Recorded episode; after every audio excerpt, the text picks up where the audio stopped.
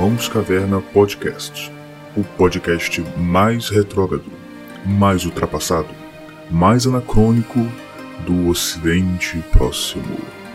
Curta, compartilhe e ajude a espalhar a mensagem dos obsoletos. Até porque, quando se está na beira do abismo, o único progresso racional é voltar para trás.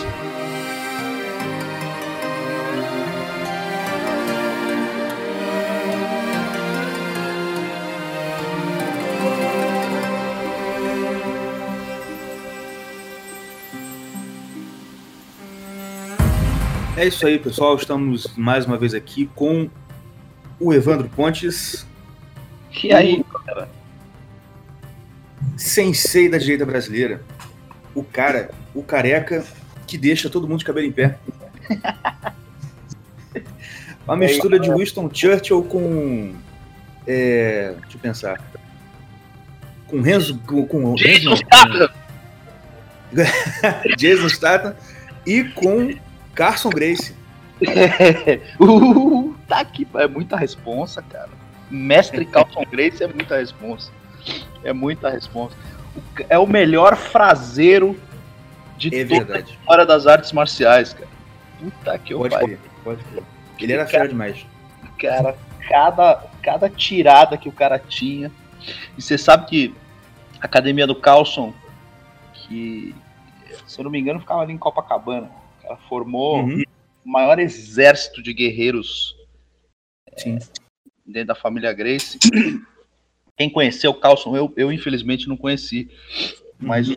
os senpais, meus senseis, alunos mais velhos que conheceram, disse que o cara ele era to- todo doidão, né, daquele jeito, mas você ia na academia dele, o cara era apaixonado por música romântica francesa, Edith Piaf, essas coisas. É mesmo, cara? É, aí você ia na academia dele, ele tava sempre ouvindo lá, Lavian Rose e tal, essas musiquinhas francesas. Não, cara. pior que eu lembro de alguém falando isso mesmo, verdade. Tô lembrando.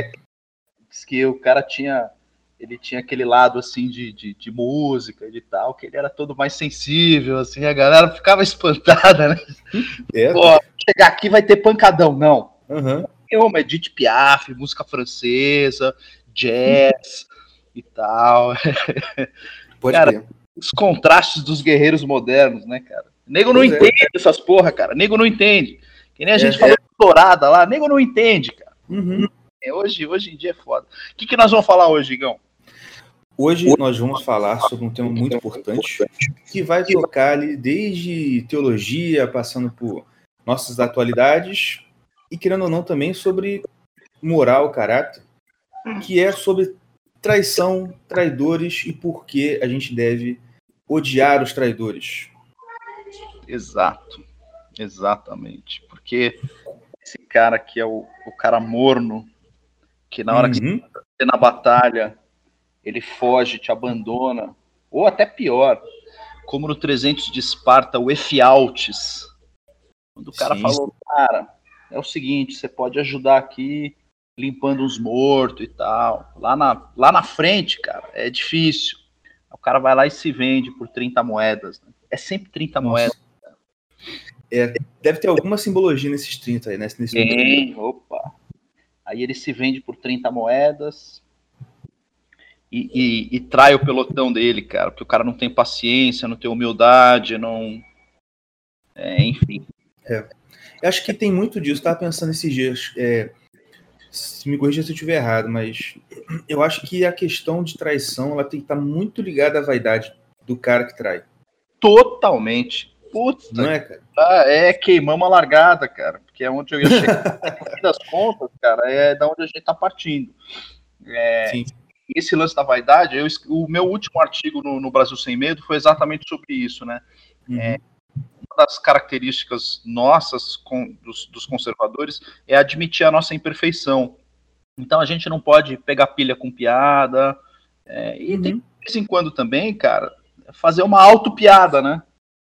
A gente tem Sim, que com saber fazer auto-sátira, né? Se tirar sarro e falar, porra, o, o careca, o cara da barriguinha, ou enfim. É, porra, eu, eu sofro pra cacete lá no dojo, né, cara? Porque como eu sou São Paulino, os caras ficam duvidando da minha sexualidade o tempo inteiro. saber levar isso, cara, numa boa e saber brincar com esse tipo de coisa, né?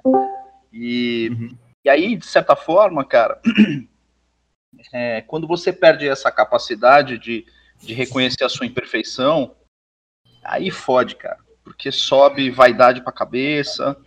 E, puta, uhum. aí, é. Aí é um, dois, viu, cara? Pra você. Porra, é, pode crer. Perdeu, perdeu o rumo verdadeiro, assim, da, da, da, da sua vida e, e querer se avocar funções para as quais você não está preparado, e aí os caras estão dizendo, ó, oh, não é por aí e tal. Aí você perde a paciência e fala, pô, esse cara não me chama para nada, não me chama para isso, ah, é. Nossa, é, cara, Porra, isso é terrível, cara. Não ganhei aquele carguinho lá, eu queria ir pro governo, às vezes nem é por grana, é por prestígio. Porra, eu acho que eu faria um trabalho melhor naquela secretaria, sei lá o quê, e uhum. botou aquele bosta lá, aquele filho da puta, é. Quer saber? Agora eu vou pra oposição só pra fuder esse cara, pronto. Acabou. Pronto, cara, acabou. Acabou, cara, esse raciocínio. E eu, e, e eu acho que o, o, começo da queda começa quando. O, o começo começa foi ótimo, né? Mas o princípio da queda é quando o cara já pensa: por que não me chamaram? É, sabe? cara. E sabe o que falta por que, cara? Por que não eu? É, sabe o que, que falta pra esses caras? Fazer, cara, um pouco de arte marcial. Às vezes você tá ali, porra, é. tô na minha faixa, sei lá, tô na marrom, tô pra pegar preta já e tal. Tô há três anos na marrom. Aí vem no fim do ano, o mestre não, não te dá. Aí de novo, não te dá. Você fala, ah, quer saber, cara? Eu vou na outra academia lá que o cara me dá. Pronto, acabou. Acabou, cara. Acabou aí, cara. Acabou aí, Creonte, Lazarento. Frase de Carlson Grace. Frase de Carlson Grace, que criou o termo Creonte, né? Creonte, sim, sim. filho da puta, entendeu? Você não soube esperar o seu time, não soube ouvir o seu mestre, de que você não estava preparado para eh, assumir uma determinada função, você tinha que ter paciência, você tinha que ter coisa para lapidar. E aí, por vaidade, pelo fato de você é, querer ostentar um cargo, uma posição, uma faixa preta na cintura, você abandona todo o seu trabalho que você fez ali, às vezes você está 10 anos numa mesma academia, aí você fala, ah, vou ali, cara, vou ali porque ali o cara vai me dar a faixa que eu quero e pau no cu desse cara. Eu tô há 10 anos com ele, mas que se foda, cara, esse cara não tá me dando o que eu quero agora, e eu quero isso agora. E, e vou tirar os livros dele da minha livraria. É, é, é, é, é, é. Daí pra pior, né, cara? Daí pra pior. E aí o que que acontece? É, é, é, aí você tem todo esse, esse, esse, périplo do creontismo, né? Que, pô, o uhum. creontismo uhum. na política tá forte, cara. É cara, tá muito, forte demais, cara. Muito creonte, cara. Se isso fosse arte marcial, todos esses caras que estão creontando, ia, cara, se fosse anos 90, é coisa pra você pegar o cara na praia lá, cara e falar, e aí, Creon? E agora? Agora daí, cara. É, é, cara, é, isso é coisa de quem não viveu os anos 90, cara. Você fala assim, é, é, é, coisa de quem não viu. Cara, nem precisa ter vivido os anos 90. Você, igual você falou, você não, nunca entrou na academia de jiu-jitsu e nunca viu um vídeo do Rickson lutando com o maluco lá da luta livre na praia, tá ligado? É, é aquilo ali, cara. E aquele era brabo, cara. Aquele negão era foda. O tá doido. Então é, é essas coisas que a gente tá falando, cara. Você tá ali, o cara, porra, não tem aquela paciência para esperar e pá, joga traição. Só que isso, cara, a gente tá falando de coisa assim do, do, do dia a dia das artes marciais e tal, focando no lance do jiu-jitsu. Acho que as artes marciais esportivas, né? É, elas de certa forma já até perderam isso, porque tanto faz o cara treinar no, na academia X, Y, no clube tal, aí tanto faz. Então esses uhum. caras já não, não entendem mais, porque, enfim, estão praticando esporte. Mudado. É, é, é uma. É, é, inclusive é o que o pessoal da Grace sempre reclamava jiu-jitsu esportivo, né? É, é, é, é, é. Assim, saiu daquele foco de original, de defesa pessoal, de demonstração da superioridade da arte, e ficou uma coisa muito. Ah, ponto, isso. Eles odiavam isso, né? Aquela coisa de ponto, ponto, isso, ponto, aquilo. É. Mas, enfim. E, é isso aí. E, é, mas é o que você falou, cara. Tipo assim, o problema todo. Eu, eu tava falando isso no meu, no, no meu Twitter um tempo atrás. A gente tem que entender, isso um amigo meu me, me, me falou comigo, de um, sim, eu escrevi um artigo lá pro editorial MBC uhum. sobre, ah, tipo assim, o que é ser um conservador brasileiro? E assim, claro que não é uma coisa final, é só um, eu condensei o que eu estou pensando já há muito tempo sobre isso. Uhum. E aí, eu, uma coisa que eu falei é sobre. É, ah, assim, numa determinada parte do texto eu falava assim, sobre liberal e conservador, que a gente tem que entender que a questão não é econômica, é muito mais entre uma mentalidade revolucionária e mentalidade antirrevolucionária e tal. Aí um amigo uhum. meu falou assim, cara, queria só acrescentar uma parte no seu texto, que é o seguinte, a guerra ela nem é nesse nível aí, entendeu? A guerra é espiritual, a guerra é da cidade dos homens contra a cidade de Deus. Puta que eu pariu. Quem é esse amigo? Me apresenta para ele, cara. eu não sei se ele te conhece. Não sei se você conhece. Ele te conhece, não sei se você conhece ele. Chama Alain Moreira. É... E aí, ele falando, falei, cara, é exatamente, sabe por quê? Porque se você para pensar, beleza, ó, a direita ganhou as eleições, ótimo, maravilha. Depois disso, qual foi o resumo de todos os nossos problemas, cara? Vaidade ego. Tipo assim, se você for pegar, são pecados, é, é coisa do espírito da pessoa, tá ligado? Exatamente, cara, exatamente. As pessoas precisam se voltar para as suas, para as suas casinhas espirituais e repensar vários pontos, cara. E, e, é, e, eu já tomei, e falo isso publicamente, cara, eu tomei é, como função primordial da minha tarefa, como agora não tem mais como fugir disso, né? Os caras uhum. me empurraram para essa tarefa, então foda-se. Vamos lá. Como homem público que já me tornei, a minha tarefa, cara, é combater esse, esse isentão, esse creonte, o traíra, esse cara que surfa uma determinada onda, vira deputadinho, fala uma outra merda, fica lacrando no YouTube, e aí depois vai lá e pô, ataca esse, ataca aquele, aí dois meses depois tá lá querendo tirar foto, aí, uhum. não, temos que conciliar, porra, temos que falar com fulano e temos que articular, e, pô, Maia é o nosso herói. Esse ah. tipo de cara, velho, eu mordo a mão, sabe assim, quando você fecha a mão e você começa Sim. a morder a mão, você fala, cara, que vontade de esmurrar esse filho da puta, cara.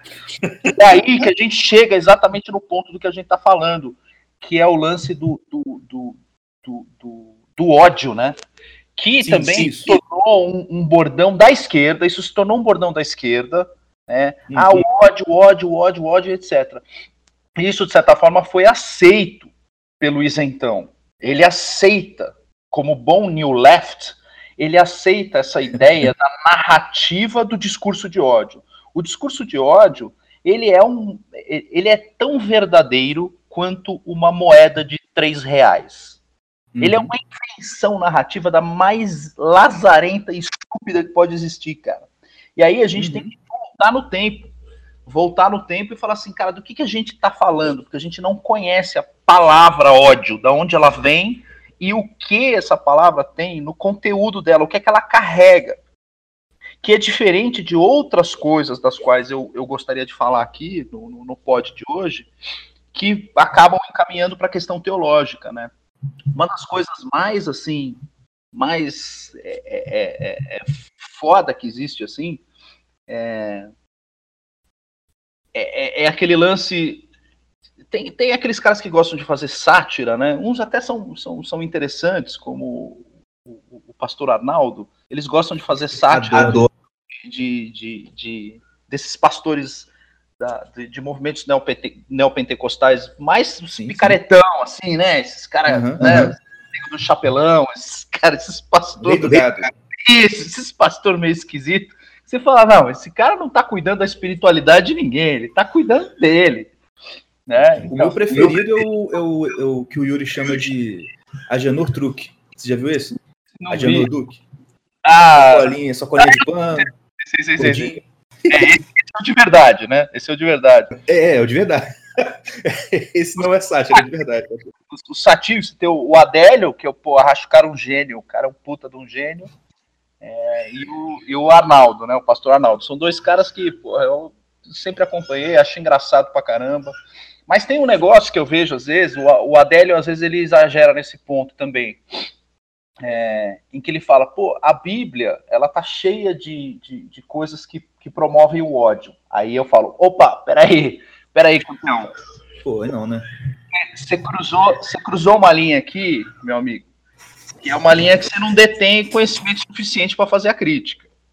Isso, então, exatamente. É, eu acho que essa tarefa é bastante importante a gente fazer essa segregação, principalmente agora que surgiu aí esse, esse bando de cretino do Porta dos Fundos, querendo, querendo fazer esse tipo de idiotice, né, que, que, que, uhum. que vem feita aí em relação à palavra, à palavra divina e até o uso incorreto da Bíblia. Você não está lendo a Bíblia corretamente. Você não entende o que está aí.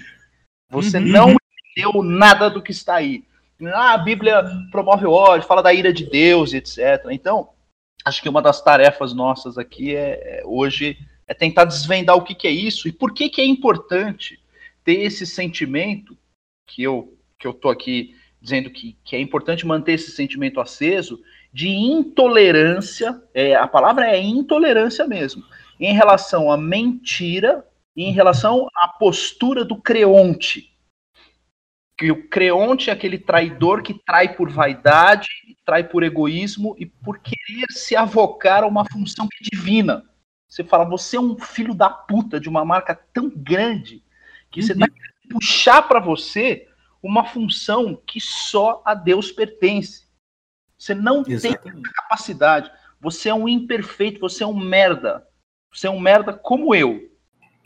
Todos nós somos um bando de merda. Então a gente tem que ter consciência disso e se esforçar para sair dessa situação e ajudar uns aos outros para sair dessa situação.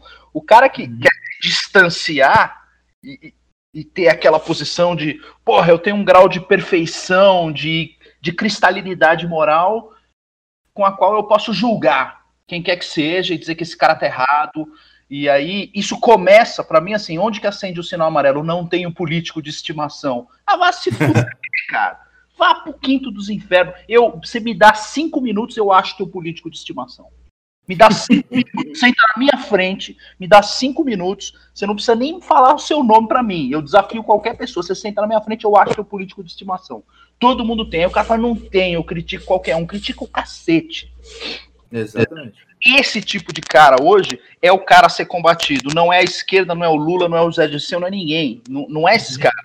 Porque o combate com esses caras já tá, já tá traçado. Ele, a gente já sabe o que, que a gente tem que fazer e etc. Isso, Porque é um inimigo mais claro, velado. Todo mundo, é, tipo assim, é o adversário que eu sei o que ele quer, ele sabe o que eu quero. Estamos aqui. Né? É. Fight. Então, é, Yuri, o, vou, opa, fala aí. Tudo bem? Beleza. Tranquilão? É, então, indo, indo, naquela. Nessa, nessa delimitação do, do, do inimigo, coisa que, o, que eu tava vendo. Renzo Grace tinha um irmão, o Ryan Grace. Pô, eu era fãzão do Ryan.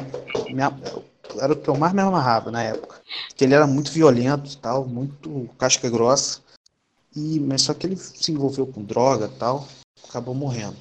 Uhum. Em 2000, 2007, se eu não me engano. É, e ele tinha um inimigo, o Ryan, que onde se esbarrava com, com o macaco, não uhum. sei se tu conhece, não sei se tu sabe, macaco? o patino, o macaco patino. Patino?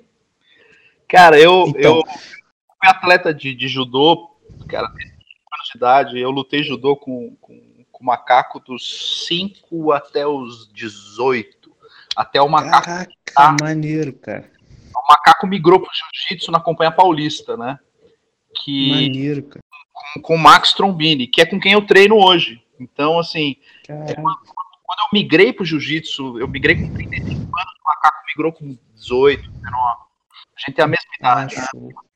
E, cara, eu, o macaco é uma figura uma figura curiosa, assim. Eu tenho um puta respeito por ele, porque eu acho o macaco. Acima de tudo, ele é um cara engraçado, né? Se você for sentar com ele, ele é um cara engraçado. O macaco é um cara divertido, assim. Mas ele é um cara uhum. sério pra esse tipo de coisa, cara. Ele então, leva mas sério ele... pra cacete, cara. Essa, essa... Então, isso que eu ia falar. É, o... Aí o que que acontece? O Renzo, Aí o Renzo falando, ele falou que o melhor inimigo do, do Ryan, o maior inimigo do Ryan era esse cara. E, e por quê? E ele se dá benzão com o macaco hoje. Por quê? Porque o, a, a, a situação estava delimitada ali, cara. Você é meu inimigo, eu sei quem você é. Então, você, sendo meu inimigo, eu, eu vou te respeitar, eu vou te, eu vou é, gostar de você porque você vai me fazer crescer. E por que, que ele era melhor? Porque o, o macaco era bom pra caraca. Assim como o Ryan. Então eles tinham que estar tá sempre treinado, porque onde eles se viam, eles se. É, ferro com ferro se afia. Uhum. Então, o, esse tipo, o, por exemplo, a, aí agora, os, é, o que se chamavam de amigos do Ryan, colegas de academia e tal, pô, já não. Aí viraram tudo inimigo, viraram tudo. Aí começaram a falar que, ah, que o Ryan também, que era isso e aquilo. Quando, quando o nego toca no nome do Ryan perto do macaco, o macaco fica puto. Por quê? Meu irmão, morreu, morreu. Era meu inimigo, mas tem que se respeitar, pronto. Isso que é o um inimigo. Tipo assim, o inimigo, tu sabe quem ele é. Tu sabe, tipo assim, tá delimitado já. Agora, aquele cara que tu não pode contar, tu não pode levar pra guerra, mesmo sendo tá do teu lado, tu não pode contar nada, é uma merda, cara.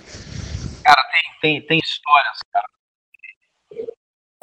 Samurai, cara, que é foda. Tem um. É, tem uma batalha anterior a Sekigahara ela divide dois, dois é, feudos né, do oeste. Essa batalha chama Kawa Nakajima. Tem um livro sobre a Batalha de Kawanakajima é, que vale a pena ler. A Batalha de Kawanakajima, na verdade, é um embate entre é, o Esugi Kenshin e Takeda Shingen. Eram dois caras assim, foda, foda. Dois samurais na época, não tem como descrever. O bicho era brabo, cara. O negócio era foda. Tem duas passagens da, história da chamada Batalha de, de Kawanakajima a Batalha de Kawanakajima. Na verdade, a Guerra de Kawanakajima teve oito batalhas, né? É, e aí, cara, o, o que acabou acontecendo ao longo dessas oito batalhas, que duraram cinco ou seis anos, é, e tem, tem controvérsia se elas duraram 15, 5, 6, qual, qual foi o período delimitado é, da treta entre esses dois samurais, né? É, tem duas passagens que são foda, cara. O, o, o Shingen, ele tinha um, um, um, feudo que ficava isolado no meio das montanhas e o, o, o Kenshin, o feudo dele ficava mais a leste, portanto ele ficava mais próximo de Tóquio. Ficando mais uhum. próximo de Tóquio, o cara tinha acesso a abastecimento mais fácil. Então o cara conseguia arroz, saque, esse tipo de coisa. Enfim, ele, ele, e ele tinha acesso a crédito mais fácil. O outro cara não, como o outro cara estava mais a oeste, mais isolado, montanha, etc., é, ele tinha uma dificuldade maior. Se desse uma geada, o cara não conseguisse, de certa forma, é, manter ali o, o, crop de arroz, o cara se fudia, cara. E chegou uma época lá, a população do, do feudo do, do, do, do Takeda Shingen começou a esmorecer de fome. Começou a faltar, uhum. cara arroz pros caras, começou a faltar comida. E a galera começou a morrer. E o que, que o Esugi Kenshin fez? O cara embarcou quatro carros de arroz, sal, saque, água, mandou pro cara, falou assim: tá suspensa a guerra, resolve o teu problema e depois afia a tua espada que eu vou te matar. Mas eu não quero sair dessa situação dizendo que eu ganhei uma, uma guerra com você porque eu matei sua população de fome. Então, tá aqui, tô te mandando do meu bolso para você alimentar sua população, porque daqui três meses eu vou invadir o feudo e eu vou cortar sua cabeça. Cara, a gente tem noção do que, que é isso, cara? Uhum. Do, do, do tamanho, do como o cara consegue separar uma coisa da outra. Pois é. Grau de fúria do cara pra enfrentar o adversário dele, separar uma coisa da outra. Cara, isso de fato aconteceu. Porque tem cartas, tem registros escritos de troca de cartas dos dois. E aí a segunda passagem é que assim, os caras passaram a vida saindo na porrada. Aí o Takeda, num determinado momento, é, fica doente e morre muito rapidamente. Dizem, dizem tal, que é possível que ele tenha morrido de câncer. Ele tenha pego um câncer fudido e tal. Porque ele era muito forte, cara. O cara era um bicho. Os samurais na época eram grandes, os caras eram grandes, né? Gordão e tal, mas forte, encorpado. Uhum. E Shingen morreu, cara. O Takeda Shingen morreu é, assim, de maneira fulminante, ficou doente e tal, e morreu. E aí, diz que o, o, o Esugi Kenshin, ele entrou numa depressão tão profunda que o cara morreu um ano depois de depressão pelo fato do, do principal adversário dele ter morrido e o cara ter perdido a razão de vida dele. Caraca. A razão de vida do cara era aquilo, cara. Era ganhar do cara. E ele não conseguiu vencer o cara. Uhum. Caraca. É foda, cara. É foda. Vai é, é, a, é a batalha de, Ka, de Kawa Nakajima. Vai atrás das histórias desses dois, cara. É um negócio muito louco. Cara. E no Japão. A diferença entre o inimigo e o traíra é a honra, né? Exatamente. Porque, né? Tipo assim, porque quando você é inimigo de alguém, mas os dois são, são pessoas honradas, eles prezam pela honra, eles têm essa postura. Tanto, tanto do, do, do samurai até o Ryan Grace. Exato. Agora, quando não tem. E, e nesses dojos mais radicais, você vê esse espírito do Bushido ainda preservado, né? Diz assim, uhum. aqui, é, aqui é fechado, aqui é nós, é uma família e tal. A gente é tudo. É, você vê, cara, esse espírito sendo é, transferido, né? De, de geração para geração, academias que ainda mantêm esse espírito, assim. Pois é. Pois... Cara, então, olha só que legal. A gente começou falando sobre traição e tal, mas agora a gente tá, acabou que a gente conseguiu também falar sobre samurai um pouco mais, né? É. e aí, uma coisa importante, assim, a gente precisa desfazer um pouco esse lance do que, que é o tal do discurso de ódio. Para entender o que é o discurso de ódio, a gente tem que entender o que é ódio. As pessoas não sabem o que é ódio hoje em dia.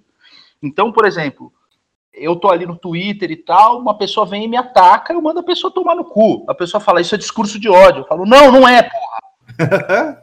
Estou te falando, vai tomar no cu você também, porque não é. Ah, você tá uhum. De mim? Sim, estou com raiva, mas eu não tenho ódio de você. São coisas diferentes. Cara, e é isso. Essa coisa. É Prossiga, é, vai. Não entendem isso ainda.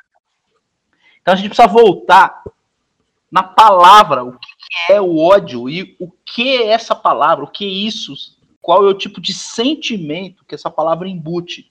E por que que na Bíblia você tem passagens com fúria e com ira que nada tem a ver com ódio?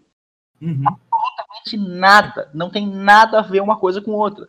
E as pessoas não entendem, pô, como a Bíblia é amor e é ódio ao mesmo tempo? Você fala, não, ela não é, ela não tem nada em relação a, esse sentimento que as pessoas chamam de sentimento de, de, de ódio. Isso, isso não está presente na Bíblia, eu garanto para vocês. Uhum. Agora, você tem presente na Bíblia o sentimento de, de fúria? Sim. Tem.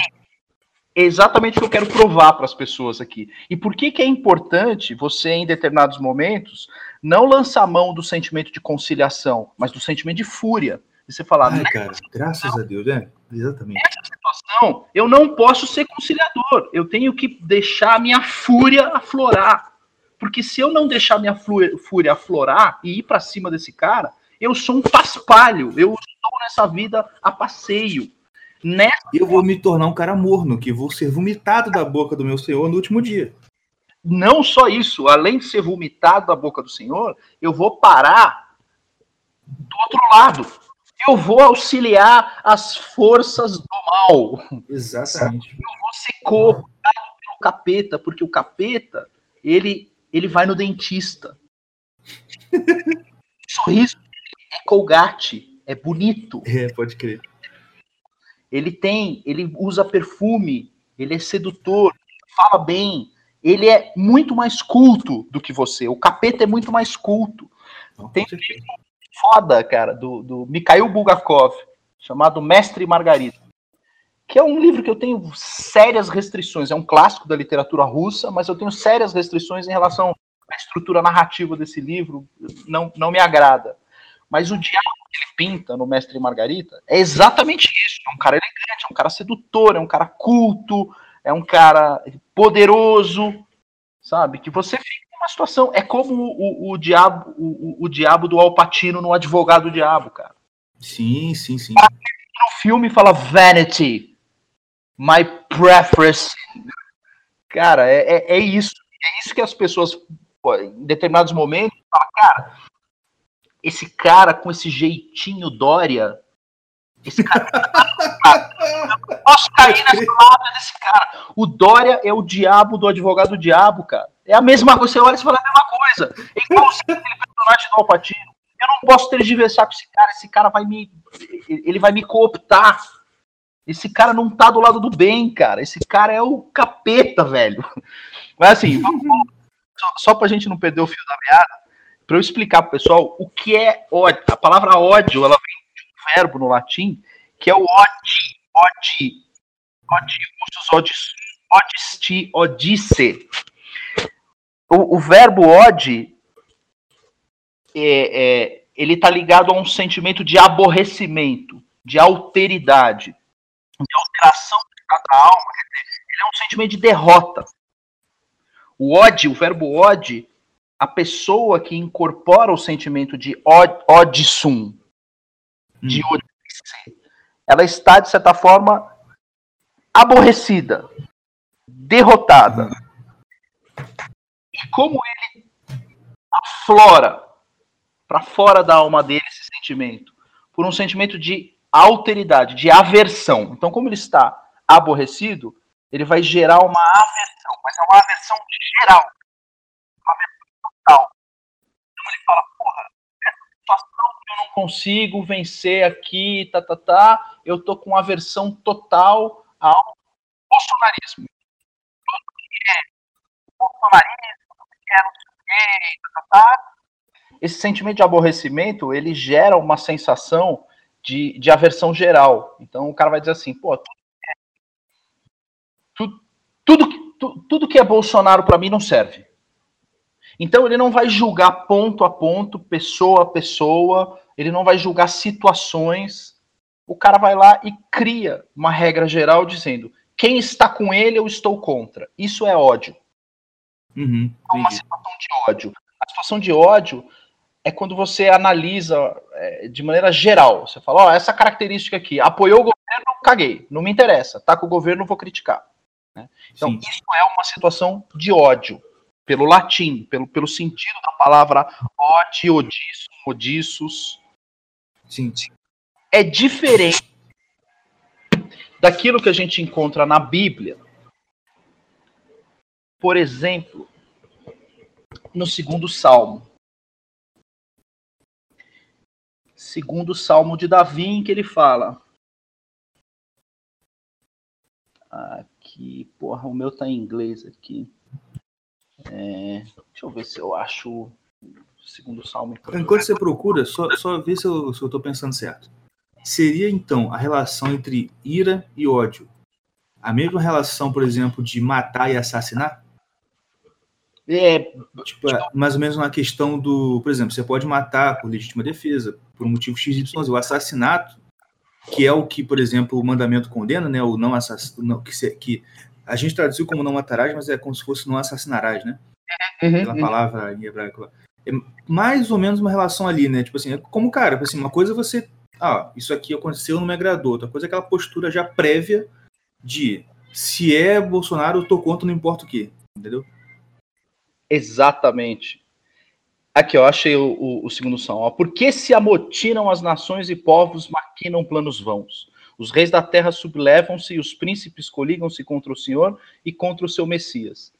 Quebremos as suas cadeias, disseram, e sacudamos de nós os seus laços. Aquele que habita nos céus ri-se, o Senhor zomba deles. Eles ele lhes fala então na sua ira e os aterroriza no seu furor. Quer dizer, o, uhum. o próprio o próprio Deus investe contra essas essas pessoas das quais a gente está falando, é o creonte, é aquele que amotinam, se maquinam planos vãos e etc. O próprio Deus se investe contra eles na sua ira e os aterroriza no seu furor. Aí você fala, pô, mas isso aqui é um Deus que odeia? Você fala, não, meu amigo, porque a palavra em hebraico não é ódio, as palavras são diferentes. Vamos lá no, no hebraico original, nessa uhum. passagem aqui, nessa passagem aqui do, do, do, do segundo salmo, a palavra que, que, que, que é usada é alim, alimit. Alim, alimit quer dizer furor, violência, é, é, impetuosidade, virilidade. Próprio Deus vai investir com virilidade para cima dessas, dessas pessoas. Uhum. Em inglês eles costumam colocar a palavra wrath, né? Quer dizer, é, é, é aquela virilidade, aquele furor para enquadrar o cara, é o furor do teu sensei. É, tem uma passagem do Musashi que é super interessante, que é, Musashi é o, é o livro do, do, do, do, Yoshikawa, né? A trilogia do, do, do Yoshikawa. Puta, um dos livros mais fantásticos que eu li na minha vida, cara. E, e, e tem uma passagem que o monge Takuan, quando o Musashi está tá, tá ainda novo, e ele está numa situação de vida meio complicada e etc., o monge Takuan vai até ele e enche a cara do Musashi de tapa. Assim, abre a mão e esbofeteia o Musashi. E ele fala: Essa mão é a mão do pai que te bate com amor. Cara, é, é muito louco isso, cara.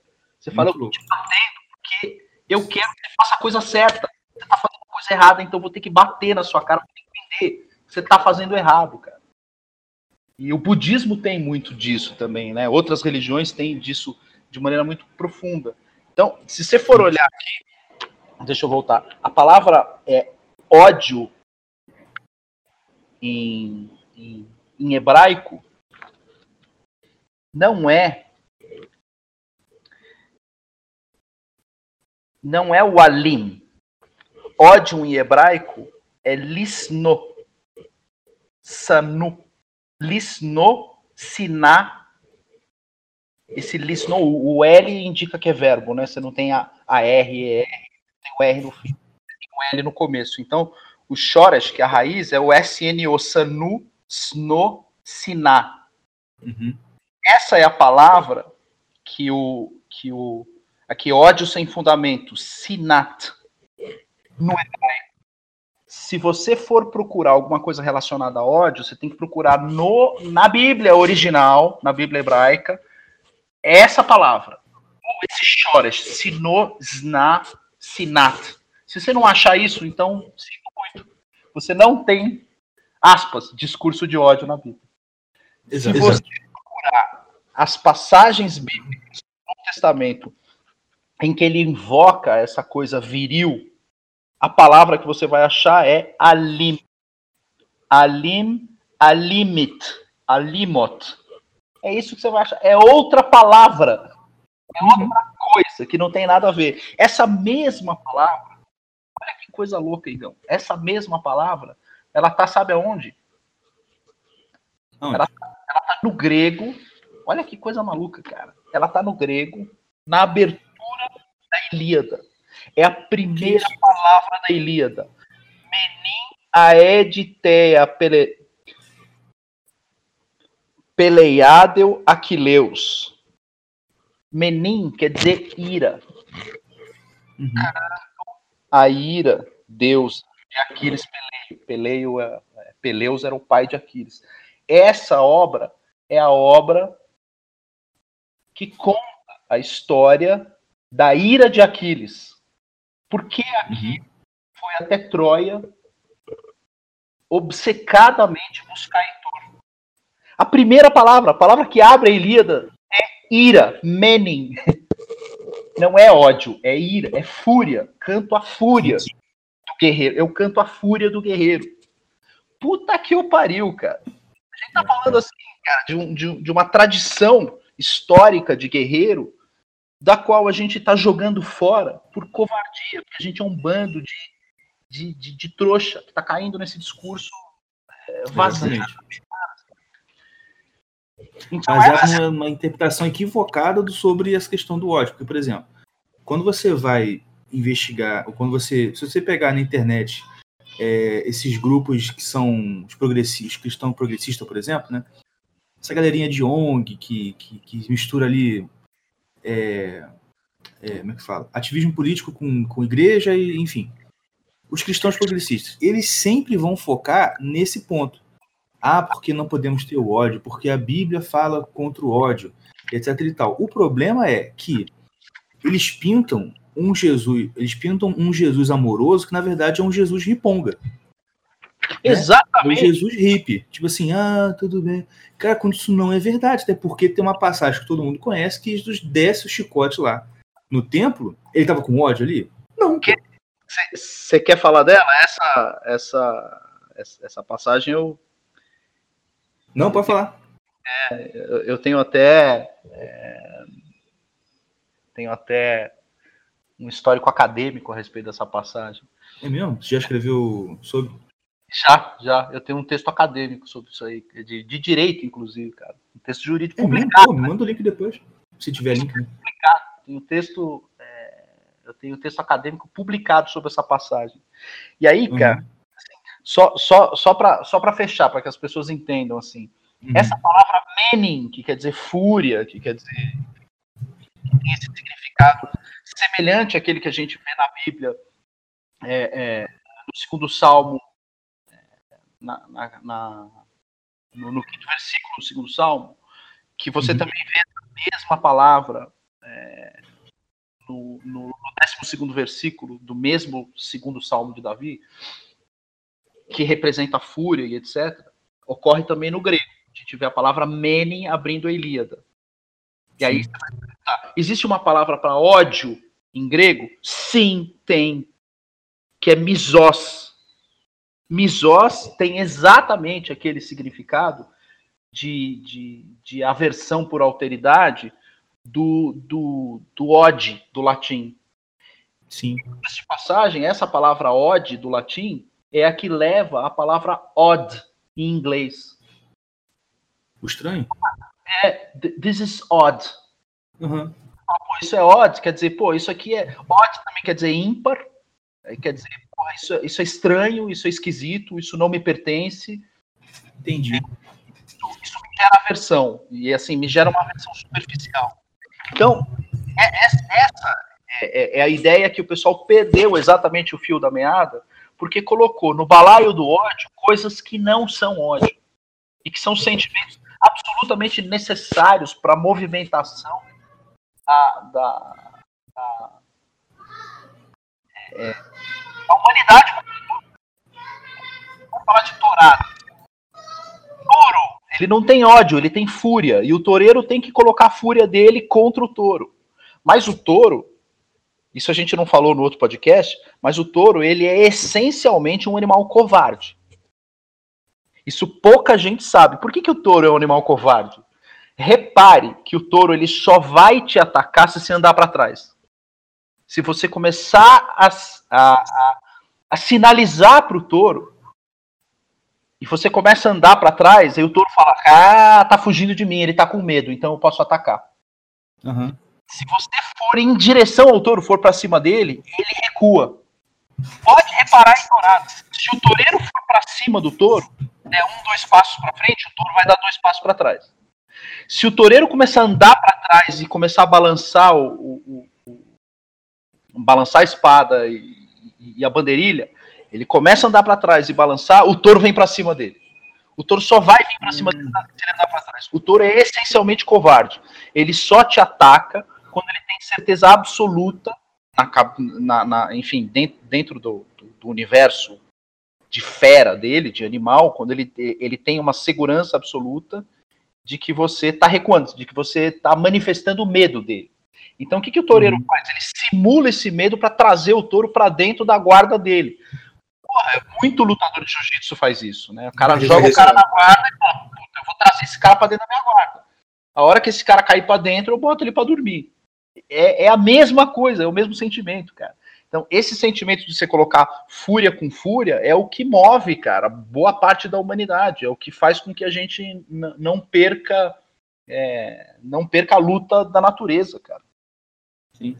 E aquele negócio, o problema todo é que a gente embarcar nesse discurso a gente está perdendo uma parte essencial da nossa humanidade, cara. Exatamente. Porque quem é pai sabe o que eu estou falando. você. Cara, eu falo, então um parênteses. Eu falo, eu falo, galera, que quem me conhece há mais tempo desde criança percebe isso. Eu, antes de casar e ter filho depois, eu sou outra pessoa. Por quê? Porque eu precisei desenvolver. Eu sempre fui um cara zen, tranquilo, não falava nada, não falava alto, bem. Por quê? Cara, quando você tem uma criança, você percebe a necessidade de desenvolver essa ira, entendeu? Essa boa ira, essa coisa de, ó, eu, eu tenho presença aqui, eu sou seu pai. E, e, isso aí é essencial, cara. E, e, quando você não desenvolve isso, enfim, é, é, é, um conjunto de tragédias que são correlatas a isso, tá ligado? Porque a criança vai, vai crescer sem aquela, aquela, aquela referência de, né, ó, eu tenho limites, eu não posso ir até aqui, porque senão eu provoco a, a, a ira, né? É. e, enfim, isso reflete também depois no próprio relacionamento da pessoa com Deus, que ela não percebe, se ela não perceber Deus, ao mesmo tempo um Deus que ama ela e um Deus que também pode um Deus é um Deus que pode ser um Deus irado, entendeu? Ela não, não vai ter assim, enfim, isso afeta todas as relações da pessoa. Você fica meio meio meio, meio manco, né, cara, da, da na, na, sua existência quando você não não, não traz para dentro das suas possibilidades essa coisa da ira, essa coisa assim, cara. Enfim, vai, continue. Ah, cara, tem, tem, certas, certas inúmeras passagens né, na Bíblia Sagrada, e não só na Bíblia, cara. A gente está falando de literatura clássica. Eu estou falando assim de, de, de anos de literatura clássica, em que você tem uma sinalização muito cristalina de que em determinados momentos Deus não permite a neutralidade. Ele fala: você não pode ficar neutro aqui. Se você ficar neutro, você estará me traindo. Saul. Você não pode ficar neutro. Você tem que se posicionar. E assim, você tem que se posicionar com fúria. Você tem que proteger essa determinada situação, porque a proteção dessa situação significa que você está aderente aos dez preceitos. Sim. É o caso de Saul, né, cara? Aquela, aquela parte que, o, através do profeta Samuel, fala assim: ó, você vai entrar na cidade X, você vai matar todo mundo. Bicho. Todo mundo, todo mundo, não vai deixar ninguém vivo. Aí o que, que o isentão faz? Não, veja bem, deixa aqui um. Ah, esse pessoal aqui vai servir no palácio. Chamberlain. Né? Chamberlain. É, exatamente. Não, mas, pô, Hitler tem direito a um julgamento justo, a uma é. conversa, é. a uma delação premiada. Exatamente. E você vê que é nesse momento que Deus desfaz, tipo assim, ele rasga a, a, a roupa do Samuel e falou assim: ó, agora acabou para você. Já era, você perdeu o seu reinado. Exato. E assim, a, a, a, a, a Taná, que é a Bíblia do, do, do Antigo Testamento, é quando eles dizem, ah, é, essa é a Bíblia, essa, essa, é, digamos assim, esse é o. É, o... é, é quando no, o Demiurgo estava atuando, né? Não era o Jesus Amor. Não era o Deus Amor, era o, era Demiurgo. Exato, aí assim, nessa parte da Bíblia você tem é, várias passagens em que você tem o Deus irado e o Deus irado ele desaparece e no Novo Testamento surge o Deus amor e desaparece o, o Deus da ira e etc. E aí a gente tem passagens da Bíblia como essa que você falou, que é assim, Aliás, essa é uma, uma das únicas passagens da Bíblia, essa que, que, é, que é a purificação do templo, que a gente consegue extrair é, dessa passagem uma verdade histórica, né? Porque é uma das poucas passagens em que você tem é, a, a, descrição do relato nos, nos quatro evangelhos. A descrição do relato nos quatro evangelhos, ela, ela se utiliza de um vocabulário quase idêntico. Então, quer dizer, a, a a descrição ela coincide nos quatro evangelhos. Não há contradição entre os evangelhos em relação ao fato em si. Você tem algumas passagens da Bíblia, algumas pessoas vão dizer assim: ah, em Lucas está assim, em Mateus está assado, portanto há uma contradição se isso aconteceu ou não. A melhor forma de interpretar é de maneira complementar. Então você tem que tentar pegar e encaixar uma na outra. Eu não vou levantar aqui outros trechos do, do, do, do da, da, vida divina uhum. do nosso Senhor. Mas em relação à purificação do templo, você fala, pô, aqui bate, aqui não tem jeito. Aqui, bate, aqui a descrição é a mesma. Quando você vai no grego, na Bíblia, você fala, putz, as, as palavras são as mesmas, né? Uhum. E aí eu vou contar a história para vocês da, da, da, minha passagem acadêmica. Eu fazia é, um crédito, contava no doutorado, de falência. Né? E aí o pessoal falou assim: ah, é... Esse cara, toda aula de falência tem isso, né? Falência, é, na verdade, a palavra original é bancarrota, que vem do italiano bancarota, que é. Oi, tá me ouvindo? Tô, pode falar. Bancarota, que quer dizer. Quebrar a mesa. É isso, ah, na Idade Média, você tinha lá os templários, etc., que eram mercadores de moeda. E aí, quando você tinha algum problema e o cara ficava sem crédito, o cara vinha ali com um machado e quebrava a mesa do cara na praça pública para indicar que aquele cara é, tinha perdido a sua liquidez ou a sua capacidade de, de, de, pagar ou fazer valer as suas dívidas. Então surge na Idade Média. Aí vai o pentelho aqui, levanta a mão e fala assim: não, senhor, isso é muito mais. Você imagina, isso, na Grécia já tinha isso. Aí o cara fala: é, mas não há registros disso. Falei: como não há? Tem registro na Bíblia, cara. Aí fudeu, cara, porque o professor, que, puta, mora no meu coração até hoje, adoro, adoro esse meu professor, Paulo Fernando Campos Salles de Toledo. Paulo Fernando chega e fala assim: Meu filho, veja bem o que você vai falar, hein? E, ele, é, ele, é, muito, muito, muito católico, assim, tem relações profundas com o pessoal do Opus Dei e tal. Ele olhou para mim, deu aquela risada e falou assim: Já te conheço, ó, o que você vai falar aí, cuidado aí, você é polêmico e tal. Falei, não, fica tranquilo, professor. Aí eu falei dessa parte da purificação do templo. Porque em uma determinada passagem, olha o que ele faz aqui, ó.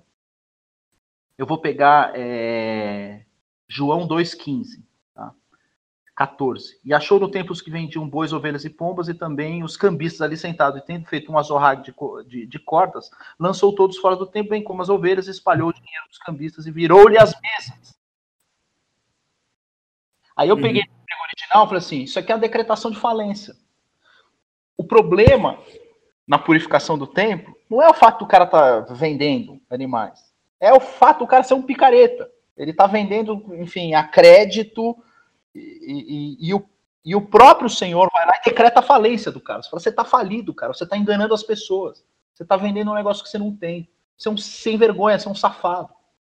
Não é o fato de, assim, é também o fato de ele estar tá se utilizando é, dessa situação no Pessah, que essa é uma passagem da Páscoa, né? De ele estar tá se utilizando de uma situação é, do Pessah é, para tentar fazer valer, porque a ideia da, da, da, Páscoa na época é que você levasse né, um animal seu ao templo para fazer o sacrifício no templo e é, depois levar os, os, o resultado desse sacrifício do animal para sua residência para fazer as comemorações de Páscoa. Tinha gente que ficava com seus animais, ia na porta do templo e falava assim: pô, deixa eu ver aí, uma galinha aí, uma cabrita aí, pegar alguma coisa aqui para fazer o sacrifício lá. Né? E você tem a questão da mercancia, né? Que, uhum. isso, isso, é visto nos, nos, nos demais é, evangelhos, talvez uma preocupação, uma causa relacionada a, a, ao desvio de finalidade né, desse, desse ato sacrificial em torno da, da, do Pêssar, da Páscoa. Então você tem isso também, mas você tem a questão meramente jurídica. Ela está clara na Bíblia, ela está cristalina. Sim. E aí a gente ficou numa discussão, assim, o professor falava, não, não, essa passagem da Bíblia não tem nenhum, nenhum incidência jurídica, você está misturando as coisas. E aí fui eu com a minha cabeça de, de, de, de, leitor do Razone, que eu não era na época, né? eu não era leitor do Razone, mas já tinha essa identidade. Pô, por que, que eu não posso usar a Bíblia como fonte de análise jurídica?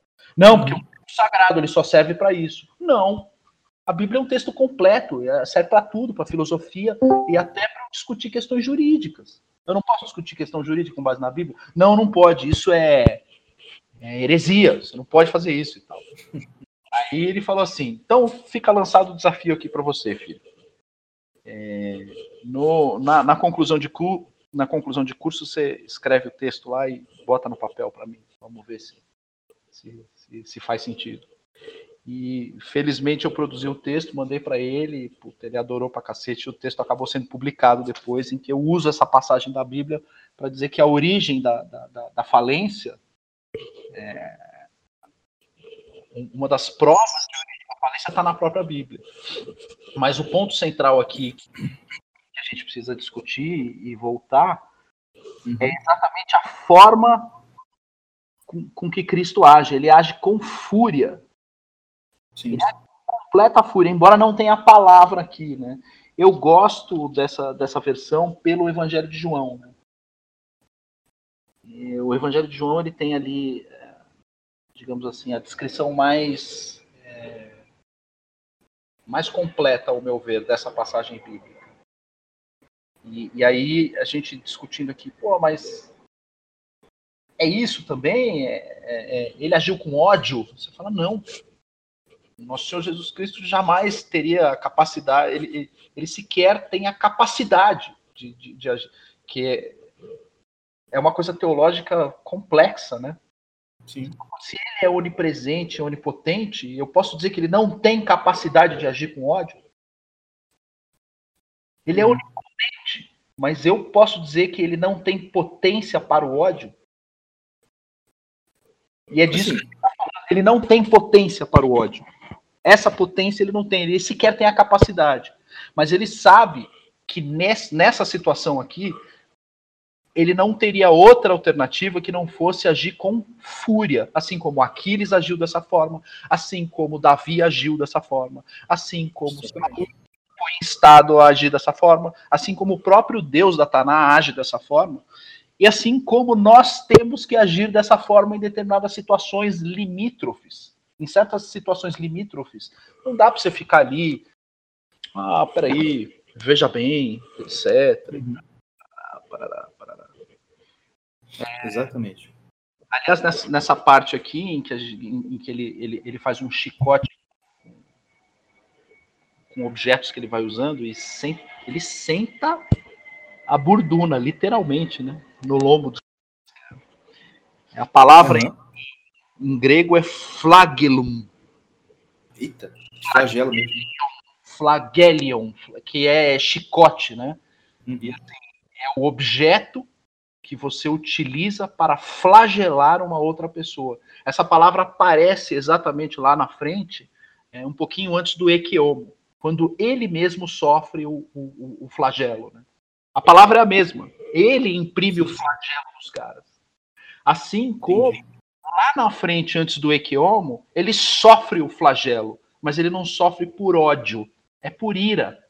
Essa é a razão pela qual, e isso os católicos precisam ter isso bem em mente, e, e boa parte da colônia judaica também, não existe, é, digamos assim, na, na, na interpretação evangélica, ou dentro das palavras utilizadas pelo evangelho, pelo evangelho, essa questão do, do, do, ódio entre nações, né?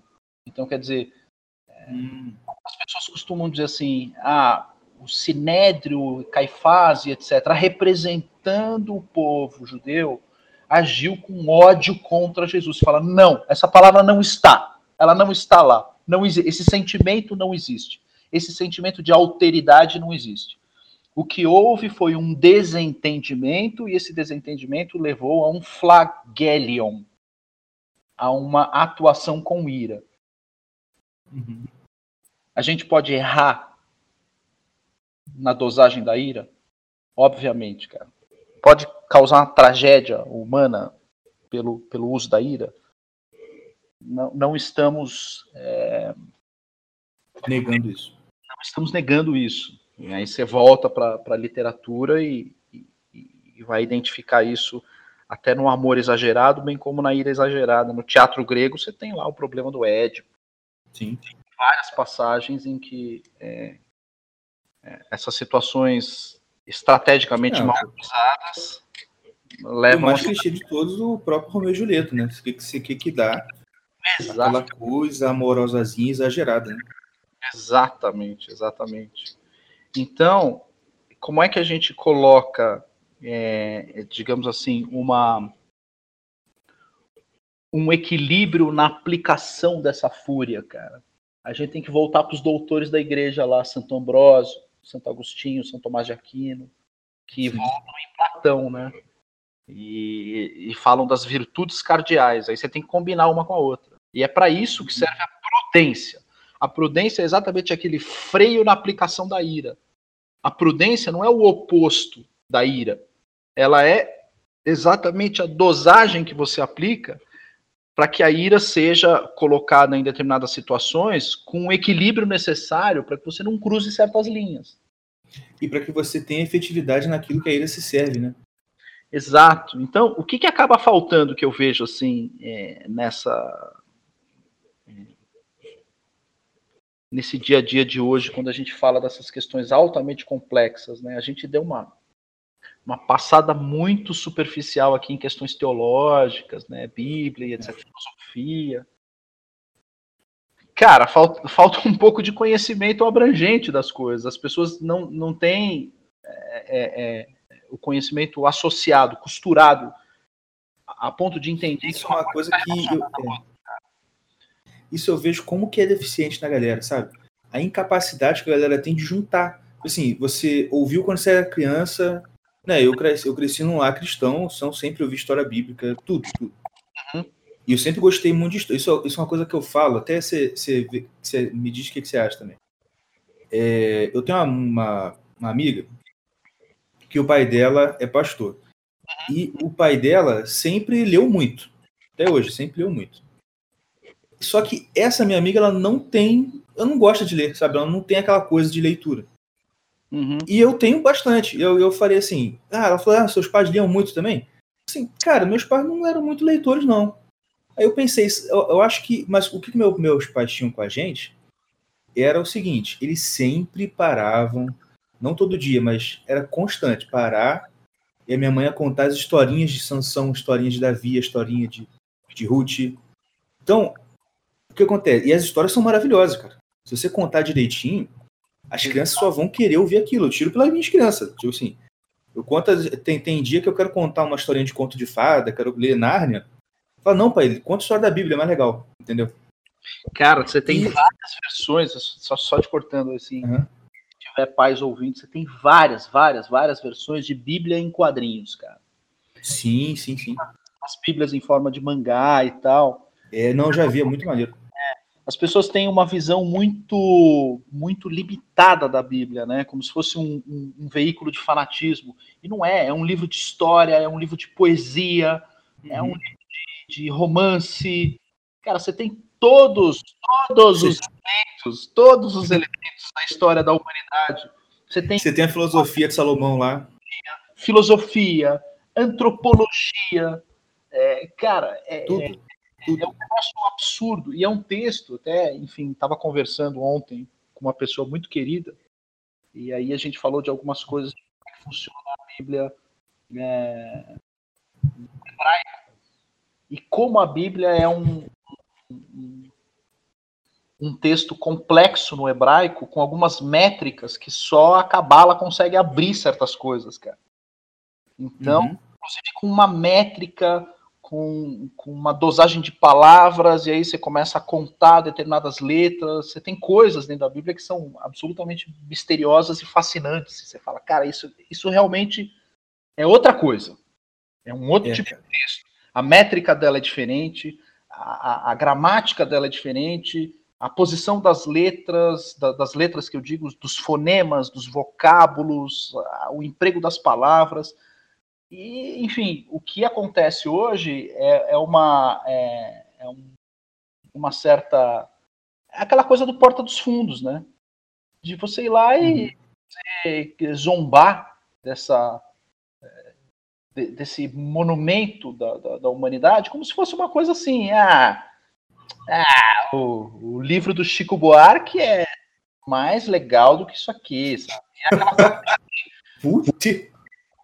Para um cara como a gente, como eu, como você, Igor, ou até para um, um, rabino, para um, um, um doutor da igreja, o cara ouve isso e você fala assim, perfeito e acabado exemplo de heresia. Um cara tem que sofrer. Já puxa a espada. flagelo por vários meses por é, pronunciar essa, essa, essa, esse absurdo completo. Uhum. Já acende a fogueira lá. Já, exatamente. Cara. Você fala, cara, como você conseguiu chegar aqui nesse ponto e ter um microfone para poder dizer isso para as pessoas, para desinformar as pessoas nesse grau? Porque eu tenho é, certeza absoluta que você nunca abriu a Bíblia ao dizer isso. Você não sabe do que você está falando. Uhum. Você está falando sem saber, desinformando, sei lá, 5 milhões de seguidores. Você é um cara perdido, você precisa de ajuda, cara. E você vem dizer uma coisa dessa, cara. Como é que você vem fazer isso, cara? É, aí, aí toma uma invertida do Leandro Carnal, cara. Você fala, pô. Aí é o fundo do poço. É, é o fundo do poço. O cara lá do porta. Aí, aí é aquelas palavras que Jesus falou assim: ó, eles já receberam a recompensa. Não precisa mais. Quando o homem do óbvio chega para você e te explica o óbvio, é que você se fudeu, cara. Você tem que voltar é. tudo. Voltar, volta pra casinha. Jogo da vida. Você perdeu tudo, volte o jogo pra casa. Você perdeu o carro, você perdeu o bonequinho rosa, azul, laranja, o caralho. Volta pra casa zero, joga o dado de novo, que você vai começar o jogo de novo. Cara. Porque você não entendeu nada aqui, cara. É, você é. não entendeu. Você precisa voltar. E, e a gente hoje está numa situação, cara, de, de... Puta, lembra a Torre de Babel, né? A passagem da Torre de Babel, é uma completa desorientação né? global, cara, universal, assim. É e justamente por conta disso, as pessoas já, já perderam a sua capacidade de identificar o. o...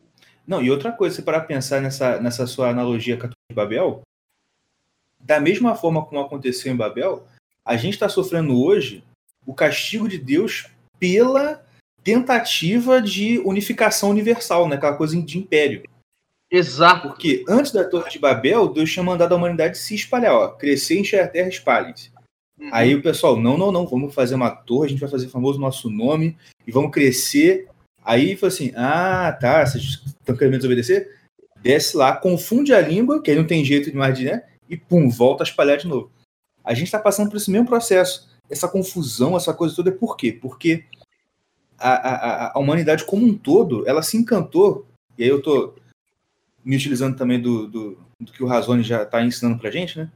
Ela, a, a humanidade inteira se encantou e está se, se utilizando desse, desse expediente imperialista. Assim, negócio, eles gostaram do negócio de um jeito, entendeu? Que isso é Deus que está provocando essa, essa confusão toda, só tenho certeza. É, cara, e assim, é, é, o exemplo da Torre de Babel é proposital, porque o que, que acontece? É, por isso que a gente começou no pod aqui falando, cara, é, é, a galera não sabe o que é discurso de ódio, porque simplesmente não sabe o que é ódio, e não sabe separar esse sentimento é, uhum. de uma reação legítima de alguém que se sente ofendido e precisa proteger uma posição, que é diferente Exatamente. daquele ódio do bem. Esse é ódio mesmo, que a pessoa te ataca meramente você ser apoiador do Bolsonaro ou por você ser é, católico. A pessoa te ataca porque você é católico. Você fala, isso é ódio. Que é diferente da pessoa me atacar e eu me proteger e me defender dizendo, vá pra puta que te pariu. Ou uhum é, de eu identificar uma determinada pessoa agindo de uma forma é, que, que a Bíblia me obriga a agir com fúria contra essa pessoa, por exemplo, quando eu vejo um pedófilo, é, eu, eu não tenho outra reação que não seja uma reação de fúria para cima dessa pessoa. Exatamente. Agora, se essa pessoa é católica, não é, é judia, é muçulmana, é gordo, magro, alto, baixo, nada disso para mim importa a minha reação de fúria não vai ser amenizada pelo fato do cara ser da mesma religião que eu, ou não vai ser potencializada pelo fato de ele ser de outra religião. Eu vou imprimir o mesmo grau de fúria pela violação cometida. Quer dizer, é, é uma coisa é, para e passo. É uma coisa é, uhum. diretamente uma relacionada à outra. E, e, e ela não. Aqui, só para a gente ela, ela gente não... é de alteridade, né? Como, como vem do, do, do latim ódio. Então, o que acontece? É. A gente fala da, da, Torre de Babel, já te, já, já, te, já te passo. Né? É, como as pessoas, assim.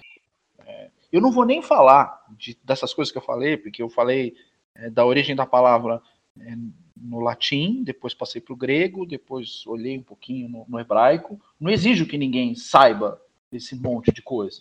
Uhum. Mas pelo menos saber português tem. Puta que eu pariu. Abrir o dicionário e ver que a palavra ódio é uma coisa, fúria é outra. É. Puta que eu pariu. Abre um Aurélio aí, cara. E, e, isso, nem isso a gente tem hoje. Então as pessoas falam, ah, tipos de ódio e tal. É, os caras não abrem nem o dicionário para ver o significado da palavra ódio, para se questionar. Cara, quando esse cara faz determinada coisa porque ele foi xingado e etc e tal, para, será que ele está agindo com ódio? Ou, o que, que, o que é?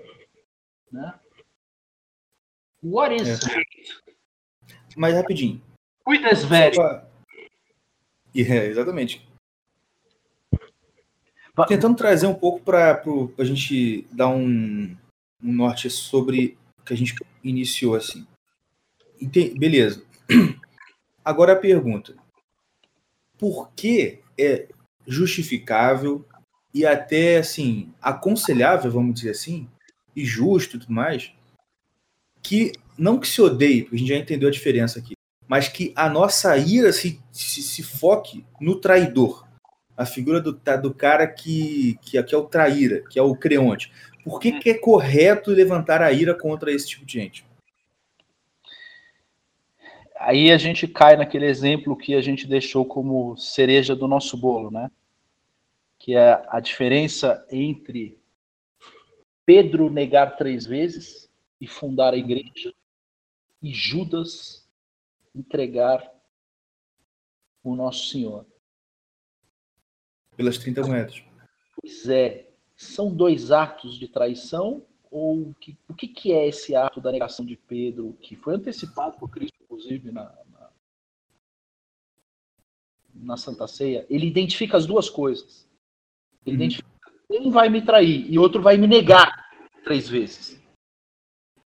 Isso é uma outra coisa que a gente do lado de cá, é, quando a gente vê algum, famosa, as famosas tretas na direita, a gente tem que saber identificar o Pedro do Judas. Oh, exatamente, cara. Exatamente. Aquele cara que tá numa, numa situação de fragilidade, fala, puta, não sei e tal, não sei, não sei. E aí você tem que pegar o cara pelo braço, cara. E quando o galo cantar três vezes, o cara tem que chorar, se arrepender e pedir perdão. Que é diferente de Judas. Judas não pediu perdão, não se arrependeu, ele se enforcou. Ele ele foi lá cara, e. Cara, me pior que isso é muito o que tá acontecendo com a gente, cara. Putz, grilo. Então, o que que acontece? Você tem algumas pessoas que no dia seguinte falam: não, não, não, para, para, para, peraí. Peraí, desculpa, desculpa, desculpa, desculpa, desculpa, desculpa. Aí você fala: para, peraí, vamos ouvir esse cara, ele pediu desculpa. Parece que caiu a ficha para ele, vamos ver o que ele tem a dizer, qual é a razão pela qual ele se posicionou assim, é, por que o cara fez um, um ataque, qual era o momento dele, né? Eu estou vivendo esse momento agora, dois, dois muito muito queridos amigos. E eu estou querendo, você já até pode imaginar, né? Tem a ver com, com o lance do ministro. É exatamente esse é, é, é exatamente essa situação, cara. Eu tô com dois Pedros, um de cada lado. Preciso fazer esses caras sentar e se entender que não se trata de Judas, nem de um lado nem de outro. Houve um desentendimento, um recuou, o outro recuou. Não, peraí, peraí, calma, calma, calma. Eu, porra, calma, calma. Estamos todo mundo do mesmo lado. É, faltou um pouco de estratégia de um lado ao outro e etc. É, não vamos atropelar o cara também, né? Que é diferente, por exemplo, de outros casos que a gente vê, do cara cruzando a linha. O cara vai para outro lado mesmo, tira os livros do Olavo, mete o dedo na cara, começa a, a, a negar a origem, começa a andar com gente esquisita. Você fala, aí não, aí o cara se enforcou. É isso que aí, eu ia falar. Ele tá amarrando a corda, jogando no galho. Exato. Aí eu não posso fazer nada, cara. Eu não posso fazer. Aí não tem que fazer, cara. O que eu posso fazer é falar, cara, todo mundo que for defender esse cara aí, para mim, eu vou, eu vou ter que investir com fúria. Né? Quem é o cara que, que, que, meteu a corda em torno do pescoço e jogou em cima do galho? Felipe Moura Brasil. Cara. Esse é um clássico. Clássico. Esse é o, essa é a razão pela qual eu não o chamo de outra forma que não seja Iscariotes. Uhum. Iscariotes, pronto e acabado, cara sabe? É, por 30 moedas mesmo. Exatamente. Aquela, o, se não me engano, é 30. De jornalismo. Se não me engano, é 30. Se, então, se a minha fonte não estiver equivocada, é 30 mesmo. Até o número bate. Quando, quando te fazem uma oferta de 30, desconfie, cara. Tá amarrado, ó. Tá amarrado, tá amarrado. E, e, e aí, cara, essa, essa é a, a, Primeiro, essa diferença sutil. E a razão pela qual, e aí a gente recua, né? Isso é uma coisa interessante, porque o Judas, ele não é representante do diabo, né? Você não vê relação do Judas com o diabo. O Judas é um cara mundano, ele é pior, porque ele é desalmado, né? É como o Efialtes em 300. Você fala, tá sem alma, tá vazio, cara. Tá vazio, o cara tá vivendo isso aqui só. Ele perdeu a capacidade de uhum. projetar, uhum. é, de, de, de, projetar a história dele para além da Terra. Então esse cara, ele precisa ser combatido com fúria. Hoje, as fileiras do isentismo estão alistando diariamente, 10, 15 por dia, nesse tipo de postura, com Sim. um sorriso colgate, dizendo, não, precisamos conciliar, precisamos ouvir a Sâmia Bonfim, o Zé Dirceu, esse, aquele. Marcelo Freixo. Marcelo Freixo, nem todos são. Vamos fazer uma frente ampla pela democracia. Frente Nossa. ampla, meu cacete! Cara. Vai pra puta que eu pariu. Frente ampla é o caralho. Uhum. Então, esse tipo de coisa. Sempre é que eu ouço qualquer frase pela democracia, eu já vejo se minha carteira. Porque... Exato. Guarda a carteira. Guarda a carteira. Qualquer coisa, qualquer coisa pela democracia. Vê sua carteira. Juiz pela democracia, promotores pela democracia, advogados. Mano, pode olhar, pode, pode ver, dar uma conferida no seu saldo no banco, entendeu? Porque, né, hoje em dia a coisa está mais sofisticada. Exato, cara. Então, assim, é, é muito difícil de, de, responder a tua pergunta e a gente acaba chegando no, no ponto final que é, é, que é a diferença entre Judas e Pedro, né? Que, que, é o próprio é, fundador da, da, da Igreja Católica Apostólica Romana, que funda com base num princípio de humildade. Né? Sim. Pedro chega num determinado momento de tão profunda humildade e é, não há outra saída para ele que não seja fundar a igreja. Ele não uhum. funda a igreja por ambição, ele funda a igreja por humildade. É um ato de humildade.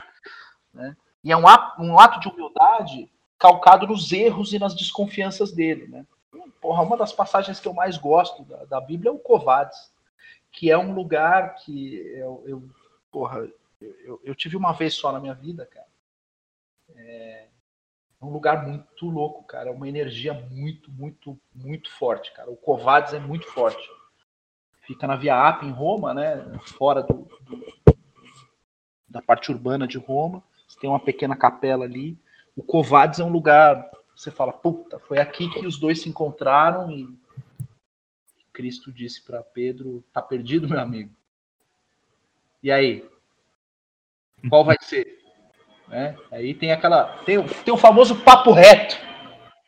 Onde você vai? Covades. Covades. Tá perdido? Olha para mim aqui, cara. Vem, vem, pega na minha mão. Vamos lá, vamos para lá. E, e aí, enfim, você compreende a fundação da Santa Madre Igreja como um ato de humildade, não um ato de ambição. Porque se fosse um ato de ambição, a igreja teria sido fundada por Judas, com as 30 moedas. Ela não foi fundada por Judas. Ela foi fundada pelo cara que, que, que teve ali suas fraquezas e etc. E, e fez da sua fraqueza um, um, um ofício. Também não dá para exigir de todo mundo que o cara seja o tempo inteiro Deus Vult, né? Porque Sim, é aquilo que o Leônidas fala. Efialtes, essa porra não é para você, meu amigo. Parada não é para você, cara. E aí vem aquele ato nosso de humildade, de reconhecer, cara. Eu sou imperfeito, cara. Isso aqui não é para mim. Eu não vou ficar nesse fronte de batalha aqui. Vou ficar uhum. meio. É... E passa também, não sei se você concorda, por aceitar, por exemplo, por exemplo, a fortuna da vida. Exato. Por exemplo, ah, vai acontecer o, o, o evento XYZ, não me chamaram. Ora, será por que não me chamou? porque alguém esqueceu, porque eu não me achava capacitado para tanto. Aceita, cara. Entendeu? É, que, é, aquela coisa que a minha mãe tinha isso na cabeça, assim, de uma forma um pouco é, não tão elaborada, mas assim, acontecia muito assim, por exemplo. É... Planejamos tudo para viajar amanhã. Uhum. Tudo. Aí, isso é um exemplo que aconteceu até comigo aqui agora, agora há pouco. Viajamos tudo para viajar amanhã. Aí alguém da faculdade da minha esposa, olha, você tem que entregar uma coisa aqui, tem que assinar a lista de presença. Amanhã. Eu falei, putz, cara, vamos perder, que merda. Aí ela vai lá, quando chega, ah, onde é que eu assino? Assino o quê? Não precisa assinar nada, não. Eu, como assim? Enfim, foi um mal entendido. Que aí, aí, se minha mãe tivesse aqui, com certeza ela ia falar: Ó, oh, então Deus não queria que você viajasse naquele dia. E aconteceu algum acidente, aconteceu alguma coisa. Pois é. Tá entendendo? Pois Essa é. postura de entender o seguinte: eu não entendo tudo, eu não controlo tudo, mas eu sei que tem alguém que controla. Então, se acontecer uma coisa aqui que me foge um pouco o entendimento, eu prefiro confiar. Eu sou humilde para dizer o seguinte: eu não tenho capacidade para entender, então vou ficar na minha. E tem um outro detalhe, né, Igor? Que, que é o seguinte: a gente não consegue, não pode e não deve ser é, Deus vult o tempo inteiro. É, isso não é recomendável. É, uma das coisas mais importantes quando você treina é, jiu-jitsu em alta performance, e, e, alta performance já faz uns 15 anos que eu não estou enfiado em treino de alta performance. Não aguento mais, cara. Eu faço meio rola em alta performance, acaba a minha semana. Depois mas, é só defesa, né? Você vai lá, é, defende. É, mas mesmo quando você está assim num ponto em alta performance, que você faz vários, vários, vários, vários combates non-stop, né? pá, uhum. pá, pá, pá, pá, ali non-stop, você vai no, no, limite da sua força física. É, o, o, atleta de alta performance, ele costuma fazer de dois a três treinos por dia. Faz um de manhã, faz um à tarde, faz à noite e tal. Às vezes faz uma musculação para intercalar, nada. É um competidor de alta performance. Mas se você for conversar com esses caras, né, e aqui, por exemplo, é, Ana Paula Henkel, que foi ex-atleta olímpica absolutamente vitoriosa. É uma outra pessoa que pode explicar isso é, de maneira bem profunda. Assim. Um atleta olímpico, o cara treina, cara, das sete da manhã até sete da noite, 12 horas, e assim, faz treinos de, de todas as é, espécies e naturezas para apurar a técnica, a sua resistência, isso, aquilo. Mas sabe qual é o momento mais importante do atleta? É o sono. É a hora que o cara vai dormir, cara. É, o cara tem que estar com sono em dia. Então, uma outra coisa que eu falo, e assim, acabei de entrar naquele projeto da rádio, né, do Shockwave. Aquele é o meu momento de sono, cara. Ter um programa de rádio para falar de heavy metal, cara. Tem que ter isso aí, galera. É, para você conseguir, de certa forma, é, é ter os seus sentimentos bem afiados para o momento correto do combate, né?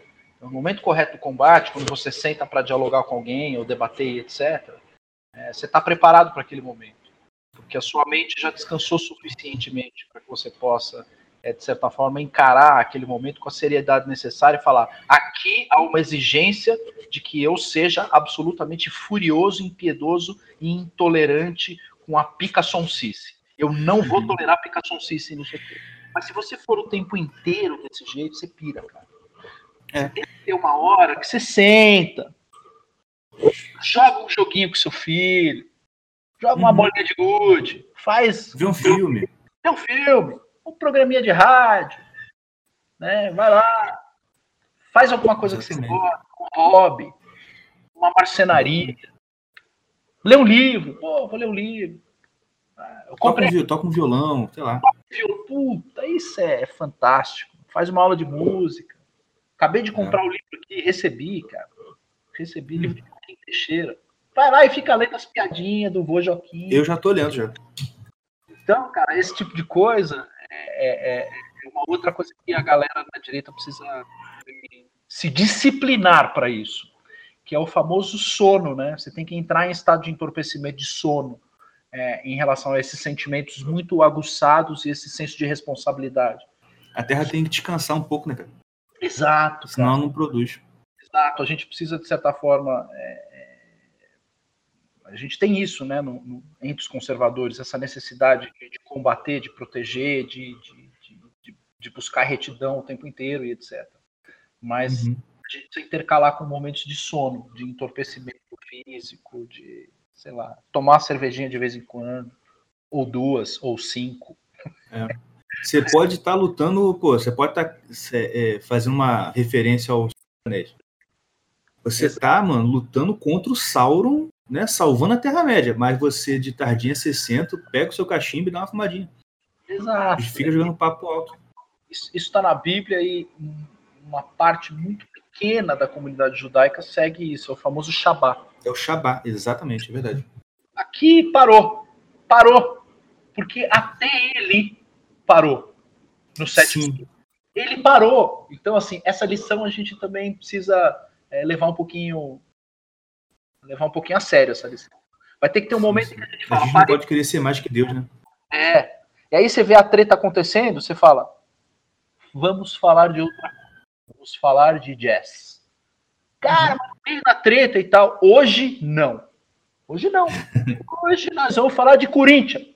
Hoje nós vamos falar de futebol, nós vamos falar de outra coisa. Hoje não. Parou, parou.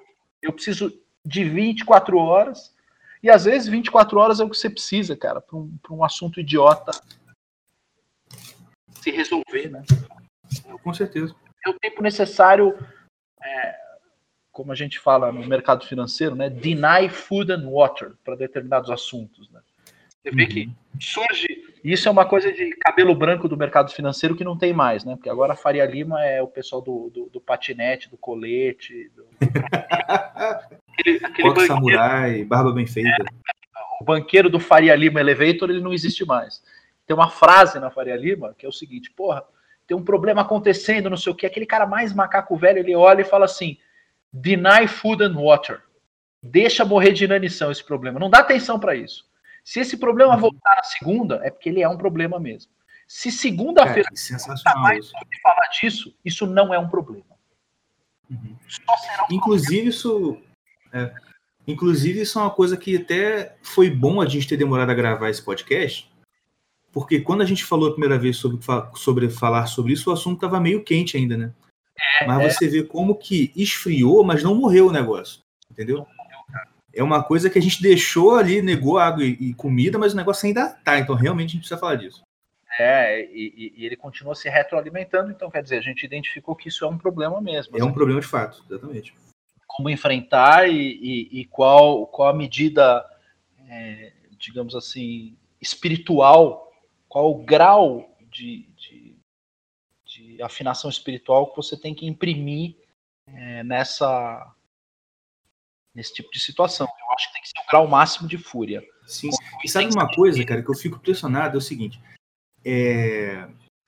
Por exemplo, você pega qualquer filme aí épico, medieval, onde tem cavaleiros e guerras, até em guerras, em filmes de guerras atuais, vamos dizer assim, você vê qual é o comportamento, qual é, qual é a, o que que, como que o, o, desertor é tratado. Tipo assim, o cara veio e entregou a posição do exército dele. Uhum. O que, que, o pessoal do outro exército faz? Dá um tiro na cabeça dele, porque assim, eu não posso confiar nesse filho da mãe. Ele entregou o próprio exército. Entendeu? O que eu fico impressionado é o seguinte: que toda essa galera aí traidora, os escariotes, os, os anões da vida, eles não percebem que eles estão indo para um caminho só de perdição. Porque eles acham, sério mesmo, que a galera do outro lado vai olhar com muito bons olhos eles. Eles não, eh, você acha que os outros não estão vendo que o que eles estão fazendo com a antiga trupe deles é uma puta de uma trairagem. Enfim, é aquela velha história, né, cara? Tipo assim, é igual esse povo aí que, é, que é cristian, os cristãos progressistas. Eu falo isso até naquele. Eu até falo isso no, no curso que eu dei no Burke. O que, eles não, o, o que eles não entendem é o seguinte: dia 1 um da Revolução. Vamos lá, o sonho de vocês aconteceu. A Revolução Socialista foi, foi implantada. Dia 1, um, todo mundo no paredão. Vocês acham que eles vão botar vocês para ser o. Ah, não, eu vou receber um cargo aqui de pastor da revolução. O caramba, rapaz. Cara, a primeira coisa que eles vão fazer é dar um tiro em vocês. Cara, eu vou fazer a recomendação de leitura aqui pro pessoal.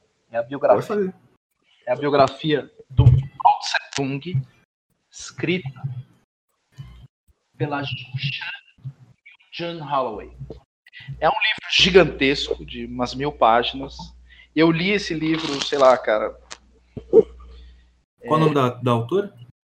É, é a Jun Chang e o John Holloway. Chama Mal. É um negócio que você tem que ficar parando de tempos em tempos, assim, parar para não vomitar. É, é uma biografia complicada.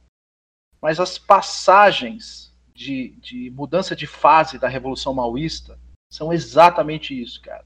Até o mal uhum. do mal 59, cara. Ele fazer a grande marcha.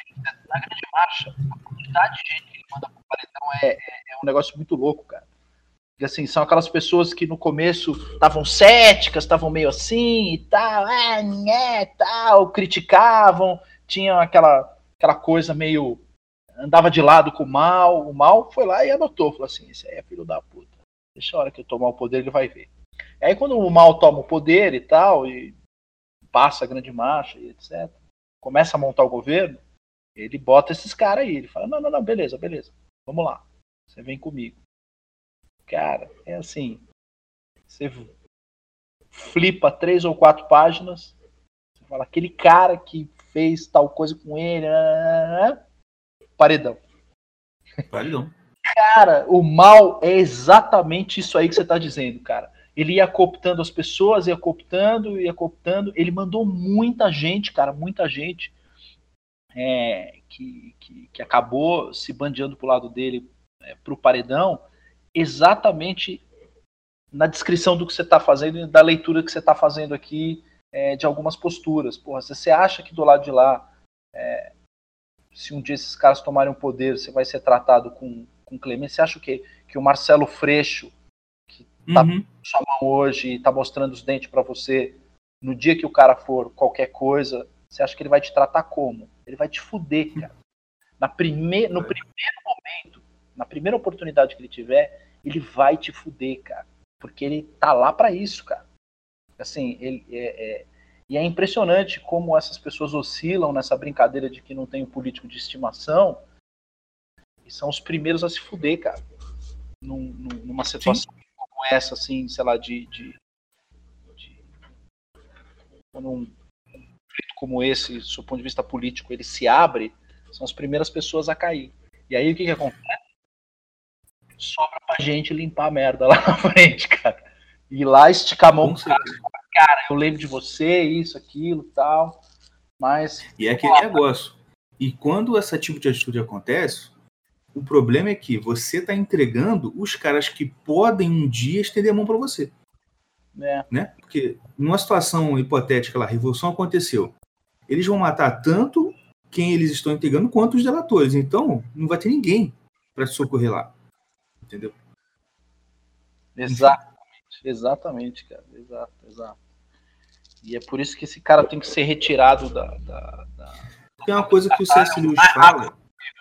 É uma coisa que eu lembro do, de lendo C.S. Lewis é o seguinte: você, é, ele falando contra a questão do relativismo, né, e tal, ele falou uma coisa muito interessante. Assim, não, você pode até dizer que não, mas existe uma sociedade tal, aonde, sei lá, é, você não veste calça em, em, cima da cueca, você veste cueca em cima da calça. Uhum. Né? Aí, aí, o pessoal tenta usar esses, essa, esses exemplos de diferença cultural para dizer que nada cultural é, tem um fundamento metafísico. É tudo questão de, de sociedade, né? Esse tipo de relativismo. Ele falou assim, tudo bem, eu eu estudo as sociedades humanas por, há bastante tempo. E até hoje eu nunca vi nenhuma sociedade onde, por exemplo, o desertor de uma guerra fosse louvado e premiado. Uhum. Né? É, é, é, é, Isso não existe. Isso não existe. E é, é isso, tipo assim, o problema, cara, o que eu fico mais assim com raiva dessa desse negócio todo é o seguinte: não é só uma questão de vaidade, sabe? Tipo assim, poxa, eu queria tanto que o Felipe Moura Brasil continuasse do nosso lado. Ou, não é isso. O problema é o seguinte, cara, a gente tá no meio de uma guerra e tu fica de, de palhaçada. Por causa de, por causa de, de carguinho, por causa de vaidadezinha, cara. Que merda. Exato, exato, exato. exato. A gente tá numa guerra, cara. Guerra, guerra.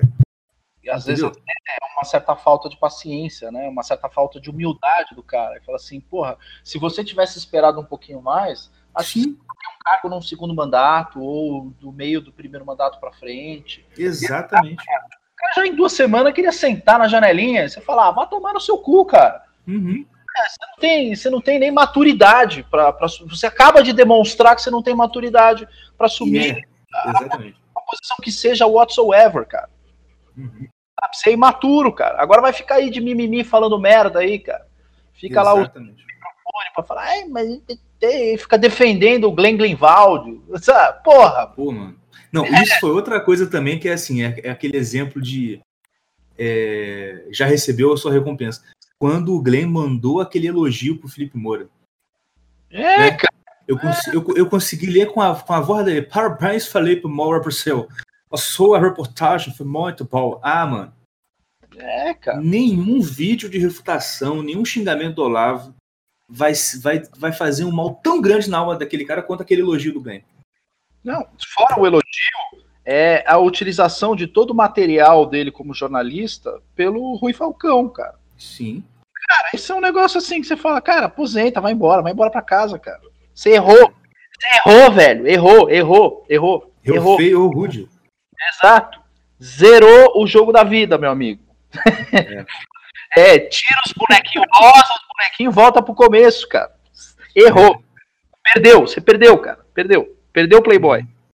Game É. over. É, game over. Ah, mas eu tô com as 30 moedas. Foda-se. Foda-se. Foda-se as 30 moedas. Exatamente. Agora, o que você fez foi simplesmente jogar a corda por cima do, do, do galho e, e enrolar em torno do pescoço, cara. Você perdeu. É. Você perdeu, cara. Puta merda, cara. Tem que trabalhar, né? Pois é, né? Vamos lá, porque a gente não vive de lacração, a gente não é a Greta Thunberg. Tadinho. todo mundo cai de pau em cima dessa menina e eu tenho uma dó. É o quê? É, todo mundo cai de pau em cima dela, eu tenho uma dó dela. Eu, pode, pode reparar que eu não falo dessa menina. É verdade, você não fala não. Não, não falo, cara. Não falo, não vou falar. E eu tô dando a minha razão. É compaixão, cara. Eu olho pra sim, essa sim. menina assim, cara, eu falo, puta que pariu, eu boto a mão na cabeça. Eu tenho vontade de matar a mãe dela. É, verdade, cara. Tá certo. Matar a mãe, desgraçar, matar. ah, vocês que estão ouvindo aí, não é que eu quero simplesmente pegar um arco e flecha e flechar a véia no peito. Não é isso. É matar no sentido figurado. Assim, é, assim, eu tenho, Não, tem que explicar, né? tenho profunda Não é literal, gente. eu olho pra essa menina e eu falo, cacete, cara. Ela com essa carinha, com esse jeitinho, essa menina podia ser minha filha, cara. Podia estar Uhum. jogando um Call of Duty comigo, falando, ah, esquece essa merda aí, Amazônia, caralho, vamos jogar aqui um Call of Duty, você vai ver. Uhum, Exatamente, pô. How dare you? Você tem que falar how dare you pra aquele, pra aquele personagem nazista do Call of Duty. How Isso. dare you, cara? Você vai. How dare you? Tá, tá, tá, tá, tá, tá. Exatamente, cara. Exato. Eu falo, cara, e eu, eu, eu, assim, me dá umas pontadas no coração, assim, eu olho pra aquela menina, não gosto nem de olhar, cara. Sabe, eu falo, puta que eu pariu, cara. Eu não vou nem comentar isso, cara. Eu não comento, não falo, não, nada, nada, nada. É. A minha situação em relação Porque realmente o que aconteceu com aquela menina foi o que o Brasileirinhos falou no, num vídeo deles, né? A, o pior destino que pode se, se abater sobre uma criança é a mãe piranha e o pai vagabundo, o pai covarde. Exato, cara, exatamente. Eu olho pra aquela menina. Porra, E se olha os pais dela, você vê na cara, assim, né? Pai covarde. Exatamente. dá aquele nó, cara, na garganta. Eu olho pra essa menina e não consigo olhar, cara. Uhum. Eu não consigo olhar. Mas é isso aí, cara. Muito obrigado pela sua participação. Tamo junto. Saiba que você tá sempre, você vai ser muito bem-vindo aqui, entendeu? Sempre que você quiser, cara, pode estar, pode estar aberta. E é isso. Vamos trabalhar que nós temos nossa prole para alimentar. É isso aí.